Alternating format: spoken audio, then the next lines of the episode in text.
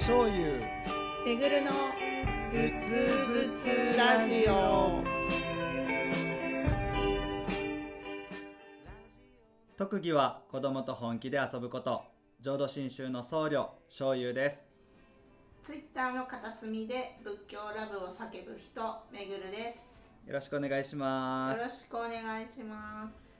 前回第8回であの、はい。めぐるさんが初めてお寺に別院にね津村別院に法を聞きに行って、あはい。まあいろいろ戸惑ったっていう話をしてくれましたので、あはい。今回はちょっとそれの答え合わせというかこういう時どうしてたらいいんだよとかあこれ、はいはい。どういうもんなのかみたいな話をねしてもらえたら。多分ね同じようにこう、気になるけど行ってみたいけど怖くて行けへんとかそもそもどんな感じなんて思ってる人多いと思うので。多いと思いますよ。だから私うん結構、その行ったことないお友達誘ってうんうん。うん、私も行くから一緒に行こうよみたいな感じで、えー、素敵。うん、いうん。行く時は多いですもん。うんへえもう布教してるじゃないですか。素敵素敵。そういう人がいてくれるの本当ありがたいし嬉しいですなのでねそんな話を今日はしていきたいなと思うんですけどはい。まずその最初の受付ですよね、まあ、このうん。門をくぐるところはもう自分で何とかしてもらうしか ないですけど。いや門はね、門はねなんかこう矢印とかね案内板とか欲しいですよね。ここから入ってくださいとかね。本当に。そこれ聞いてるあのお寺の人はぜひちょっとねそういうの作ってほしいですね。ああ、うん。私だって門の前まで行って帰ったことありますもん。えお寺のですか？法話？法話聞くときに？そうそれは、えっと、一回し、はい。しあのお寺の場所を知りたくて下見で行ったんですけど、あの、はいそのはい下見？はい。あそうそうあの つつ津村とか行く前行く前かな、なんか同じ、うんあ多分行く前だなもっと前かな。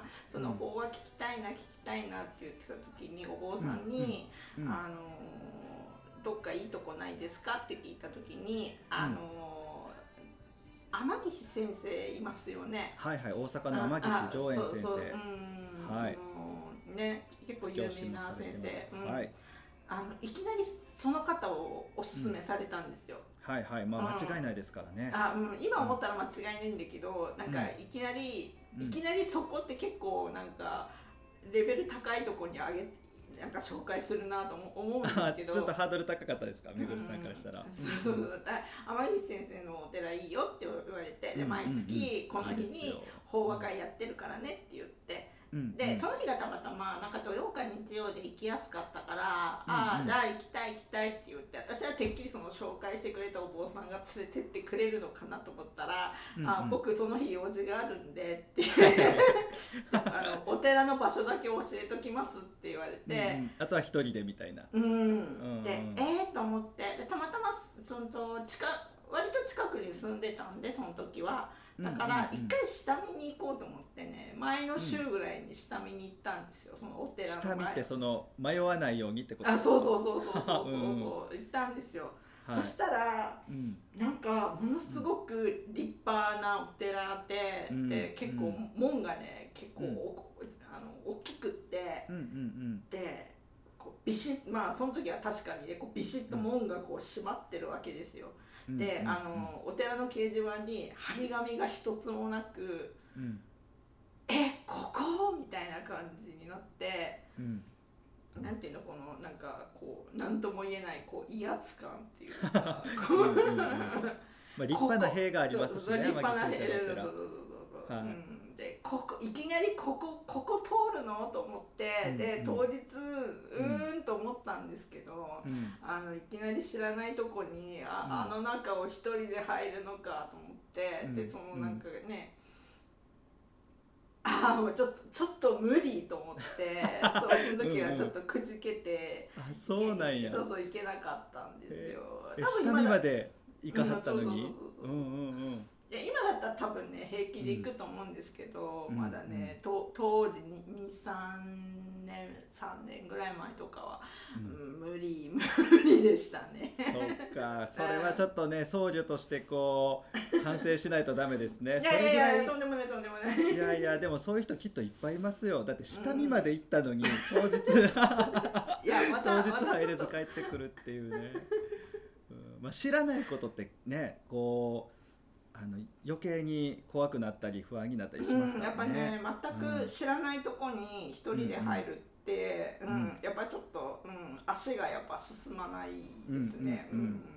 ちょっとぜひ今回このラジオで追体験というか あのあ模擬体験していただいて、こんな感じかとシミュレーションしてもらえたら嬉しいと思います。はい、まあ、その受付でねまずこあう、うんあのご根師とかご仏前集められてることもあったりとうんかうんあとお寺の本堂入ってどっか一角にその役員さんとかお世話されてる方が、うん。あの根師を受け付けておられることが、まあ多いかなと思うんですけど別に根師もご仏前も包まなくても法話って全然行って OK です。うんうん。手ぶらで法話行ってもらってもいいですけどうん。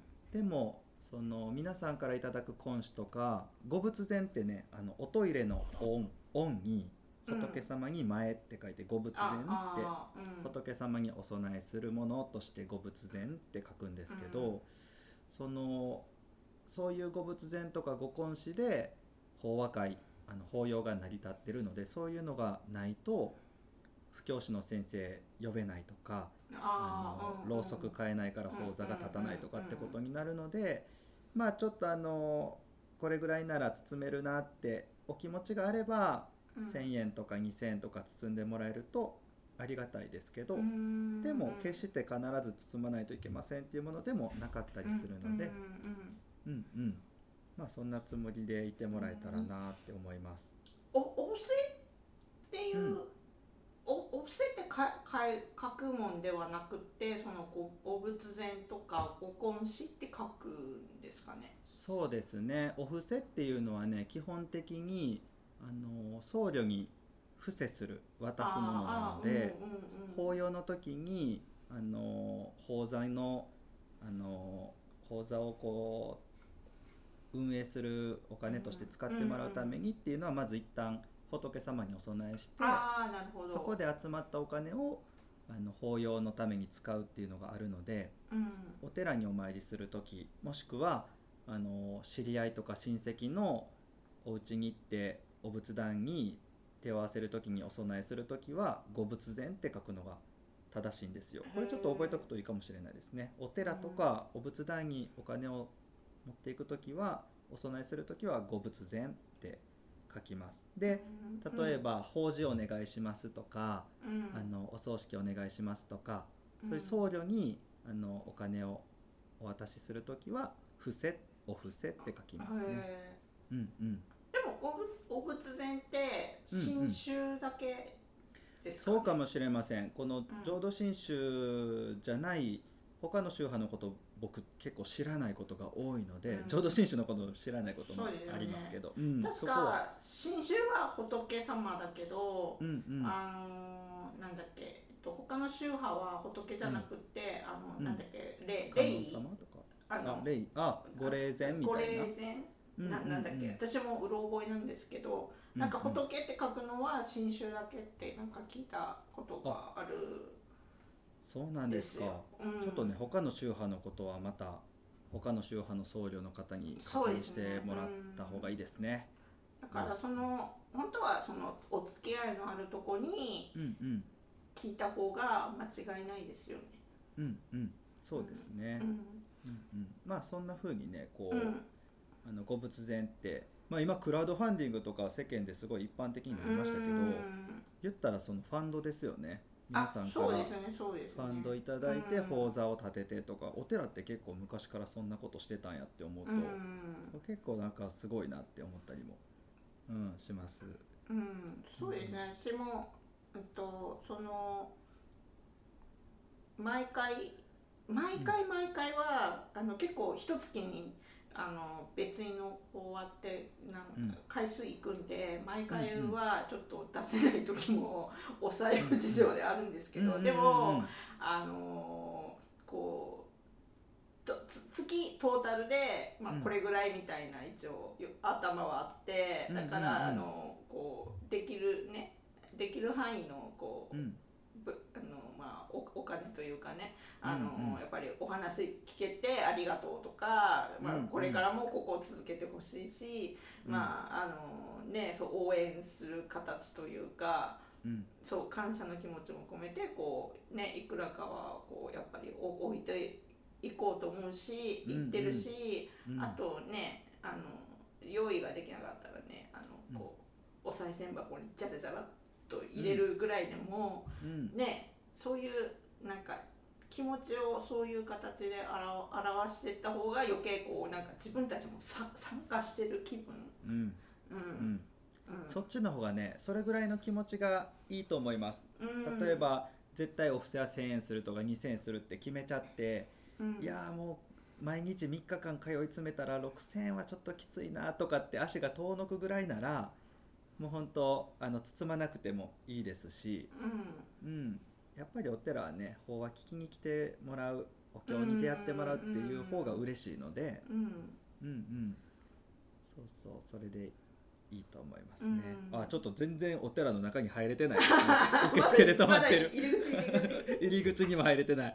まあそんなことでこうご仏殿をまあ包む包まないあはいはいはい。いずれにしろうんまあ問題入っていただいて、うん。まあ、いよいよ時間になるとまずね浄土真宗の場合はお経が始まるんですよね。うん読経うんうん。まあ、いろおあのお経の種類は法要とかお寺によって違うんですけどうん。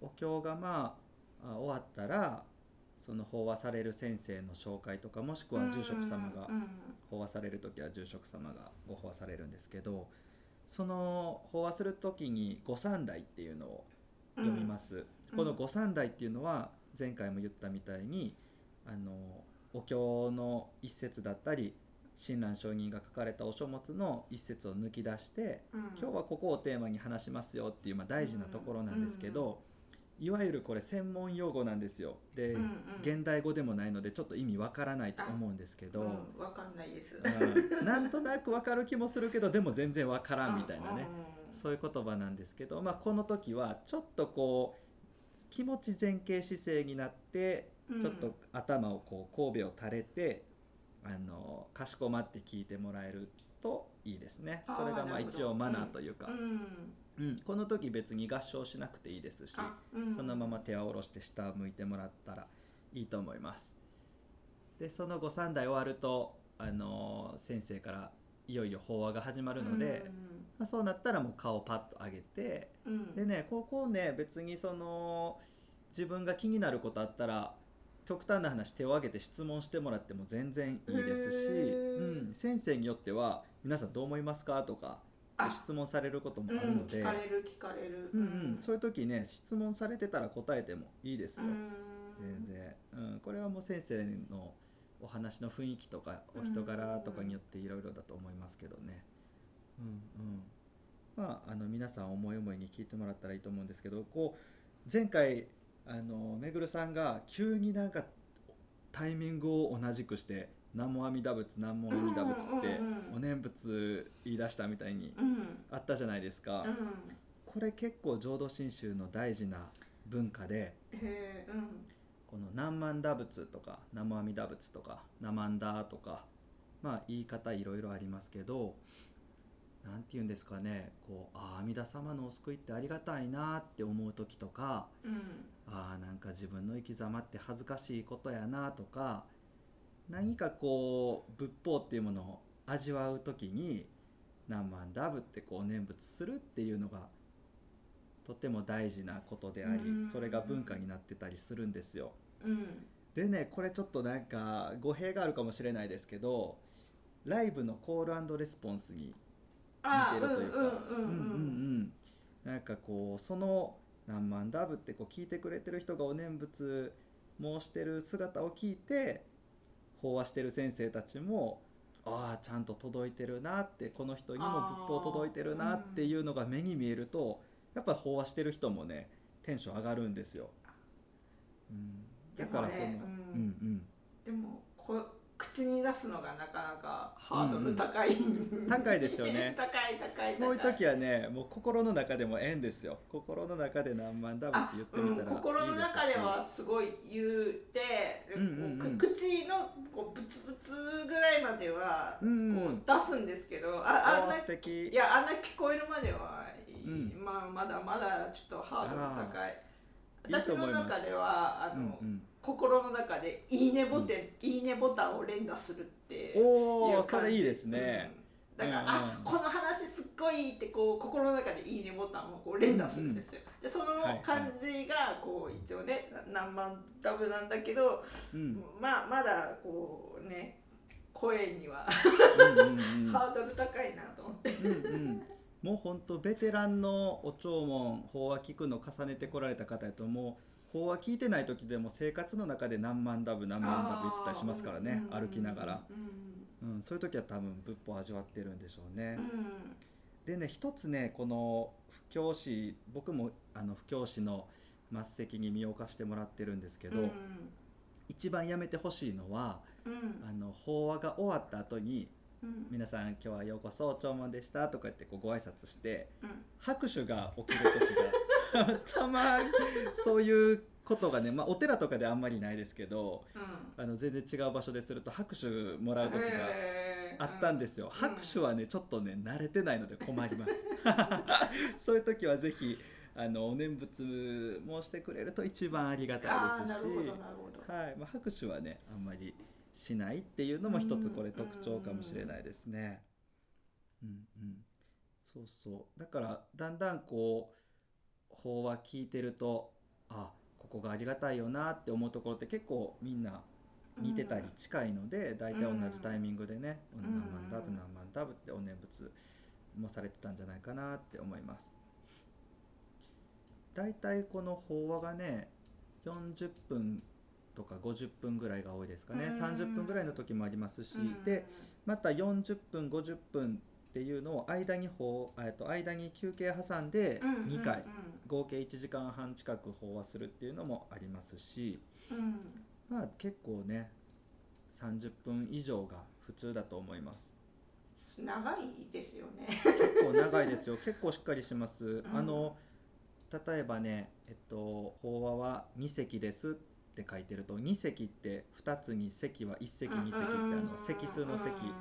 これ2席ってどういう意味かというと間に休憩が入ってあの前半後半がありますよっていう意味なんですね。であの休憩なしの1回だけの場合は1席って言いますしで例えば永代教の法要があの永代教お彼岸ね。永代教の法要がうん2座2席で務まりますとかっていうと座っていうのは座るって書くんですけどうん一座っていうのが法話のあの1回分。うんうんお昼に1回夜に1回だと2座で2座2席っていうとお昼に1回夜に1回、うん、で例えば2座4席やったらお昼の1座目に休憩挟んで2席して夜のお座でも休憩挟んで2席するみたいなことが、まあ、掲示板にそういうこと書いてたら、あうんうん。今日休憩あるんやなとか、ああなるほど、うん、今日は 1, 一席だけなんやとかっていうのが一応分かるようにはなってるという、うんうん、そんな感じですかね。で休憩の間にお茶出してくれるお寺もありますし、あそうですね。うん。うん、なんか飴ちゃん配ってくれはるようなところもあったりとか、うん。まあそれはいろいろですね好きに皆さん休憩してくれたらいいですこの時間は。けどかえって知らない人たちばっかりやったら10分15分の休憩ずっと座ってる方が緊張したりするんですかね。ああそうですね。トイレに行く時もあれば、うんうんうん。こうそのそのまま座ってずっと待ってる時もあるし、そうですね。割とこう一人で行く方が多いから、うんうん割と一人でこうね、うん。うん、ずっと座ってる時もうん。が多いかな私は。ううんんうん。まあおのおの好きにね過うんごしてくれてたらいいですね。で法話が終わると一番最後に「では最後は寛容はご文章で」とかってああはいはいはい。ね本をこう、うん。うん押しいただいてこう手で丁寧に持って、ぎゅーっとこう上に持ち上げてそれからこう開いてまたこう古文みたいなものを読み上げはるんですけど、五文章とかあの東大谷派のお東の方ではおふみとかねうん。言いますし落語にも実はこれおふみさんって落語にもなってたりするんですけどうん。浄土真宗のあの大阪の船場が舞台でうん。あの蓮如っていうね親鸞上人から8代目の蓮如っていうすお坊さんが、あの浄土真宗のお実りを分かりやすくお手紙書いてうん。もう各地にいっぱいお手紙出さはったんですよ。うん。浄土真宗のお実りはこうですよこうですよっていうのをね。でそれをこう全部一つの本にまとめたのが五文章っていうもので、なので法話が終わったら最後にその寛容はこのまとめとして蓮如上人のお手紙を読むっていうことに習慣として決まっているのでその五文章を聞く時もあの最初の法話始まる御三代の時と同じようにちょっとこう前に傾き気味でうん。ややうつむき加減にこう神戸を垂れてあの合唱とかしなくていいので手はまっすぐ下に置いてあの聞いてみる聞いておくっていうのが作法ですね。うん。これもね五文章もねやっぱ蓮如上人の言葉の力というかうんうん。あのうん本当言葉の力ですね。意味わからないですけど聞いてるうちにああなんとなくそうなんかなって味わえてくるようなところがあるのでこれも意味わからなくてもそこに身を置いてぼーっと聞いてるだけで全然いいので、うん、私あのこう五文章ってこうふ節あるじゃないですか、はいはいはい。ちょっと歌歌みたいにこう歌歌うっていうかこう読まれるじゃないですか、はい。なんかあれあれをもううん。行くたび行くたび繰り返し繰り返し聞くから、うんあのなんていうのこう先にメロディーだけなんとなく覚えちゃうんで、へうん覚えちゃって、うん。あのなんていうのこう先にうん。曲だけ覚えて後で歌詞カード見るみたいな感じで後で、あのちゃんとこう本 本を開いてあ、うんうん。こういうことを言ってるんだって思って、うんんううんでもあの節が独特だからすごい、うなんていうのき聞いてて気持ちいい、うんうんうんうんなんかすごいスッと入ってくるそうですね感じですねあれはね。うんうんうん、その辺も多分よく考えられてるのかもしれませんね。うん、そうかもしれないですね。うんあもう時間が20分過ぎてますね。ちょっとちょっと急ぎましょう。はいはい。で、えっと、ご部署終わるとね、うんえーじゃあ今日は皆さんようこそお参りでしたってご住職さんとかがご挨拶されて、うん。両下門っていうね、あのーはい。もろもろの造業雑種ってこう、うんあのまあ、そういうこ言葉があるんですよ。これもこんな風に両下っていうのは了解って書くんですけど、うん。こんな風に仏法を味わい喜びましたっていう言葉があってうん。それをみんなであの唱えて法はこんな風に味わいましたよって一応みんなで確認するっていうようなうん。体裁で両下門っていうものをお唱えするお寺もありますしうん。音読山っていう前回言った親鸞上人が書かれた七五調の歌言葉に節をつけて歌になってる音読山っていう歌を歌ってみんなでまた合唱礼拝して阿弥陀様にご挨拶して終わりっていうような、うん。それがまあ大体法座の流れですね。うん。うん。基本的に浄土真宗の法座はね途中退出とか途中入場っていうのはないので、うん。結構他の宗派やったら法要が時間長くて途中だけ見たりとかっていうこともあるのかな。あるんですかね、どうなんですかね。うん。基本浄土真宗はもう最初から最後まで法要に、うんあのお参りする時は座っててもらうっていうのが基本です、うん。う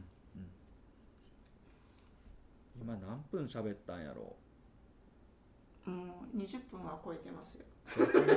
もうちょっと喋りたいことあったんですけどね。今日はここまでかな、ありますあります。私、うんうん。途中で居眠りする話とかあるんですけど。またまたね。うんまたのまた次回に。うん、まあ居眠りしてもいいですから法はね聞きに来てほしいと思います。はい今日はここまでにしましょう。ありがとうございはいました。ありがとうございました。ぶつぶつラジオでは皆様からの質問やご意見を大募集しています。詳し詳しくは YouTube の概要欄や公式 Twitter をご覧ください。チャンネル登録や高評価もお願いします。それでは今日はここでお別れです。ありがとうございました、ありがとうございました Bıtı bıt, bıtı bıt, namanda bıt.